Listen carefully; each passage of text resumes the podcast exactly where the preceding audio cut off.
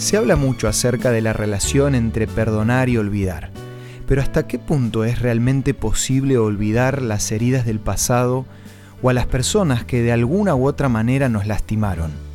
Si bien es un tema delicado de tratar, acompáñame para conocer la historia de un hombre que no solo pudo perdonar, sino también olvidar.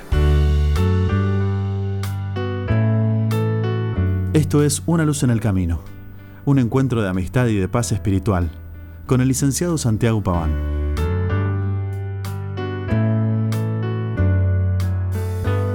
Lo primero de todo es entender que olvidar no es lo mismo que perdonar.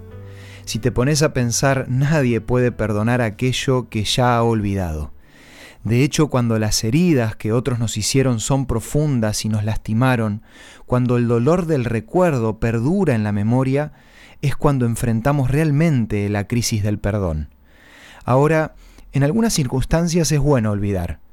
Más que nada si la ofensa fue trivial o poco profunda, tenemos que olvidar y dejar que el tiempo sane esa herida. Porque no podemos andar por la vida cargando con una bolsa de recuerdos dolorosos y sin mucho significado. Sin embargo, hay heridas más profundas y graves que necesitan que se les aplique un tratamiento especial para que puedan cicatrizar. Y el proceso de restauración para este tipo de casos empieza por el perdón y recién ahí como consecuencia se puede olvidar. Déjame explicártelo con la historia bíblica de José.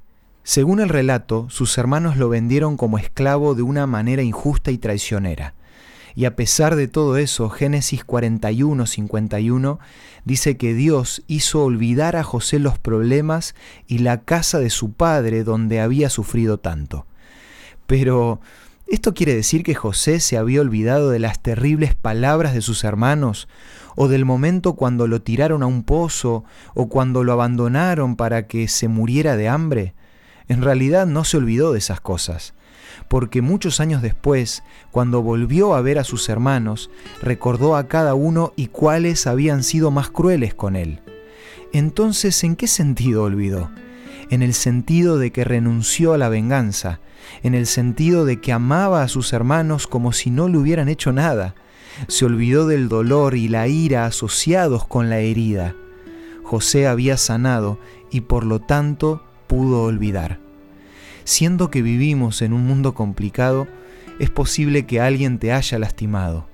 Sería bueno que vos también empezaras a perdonar para que puedas olvidar y de esa manera sanar. Acordate que con la ayuda de Dios podés lograrlo. Como una ayuda más para que puedas ser resiliente a pesar de las heridas, quiero ofrecerte como regalo la revista Sentimientos, que podés solicitar a nuestros puntos de contacto. Envíanos un WhatsApp al 11 62 26 12 29 o búscanos en Facebook como Una Luz en el Camino. Los temas de la revista Sentimientos te van a ayudar a superar las adversidades un día a la vez. Esto fue Una Luz en el Camino. Te esperamos mañana para un nuevo encuentro, cuando volveremos a decir... Permitamos que a lo largo de las horas de cada día Dios sea una luz en nuestro camino.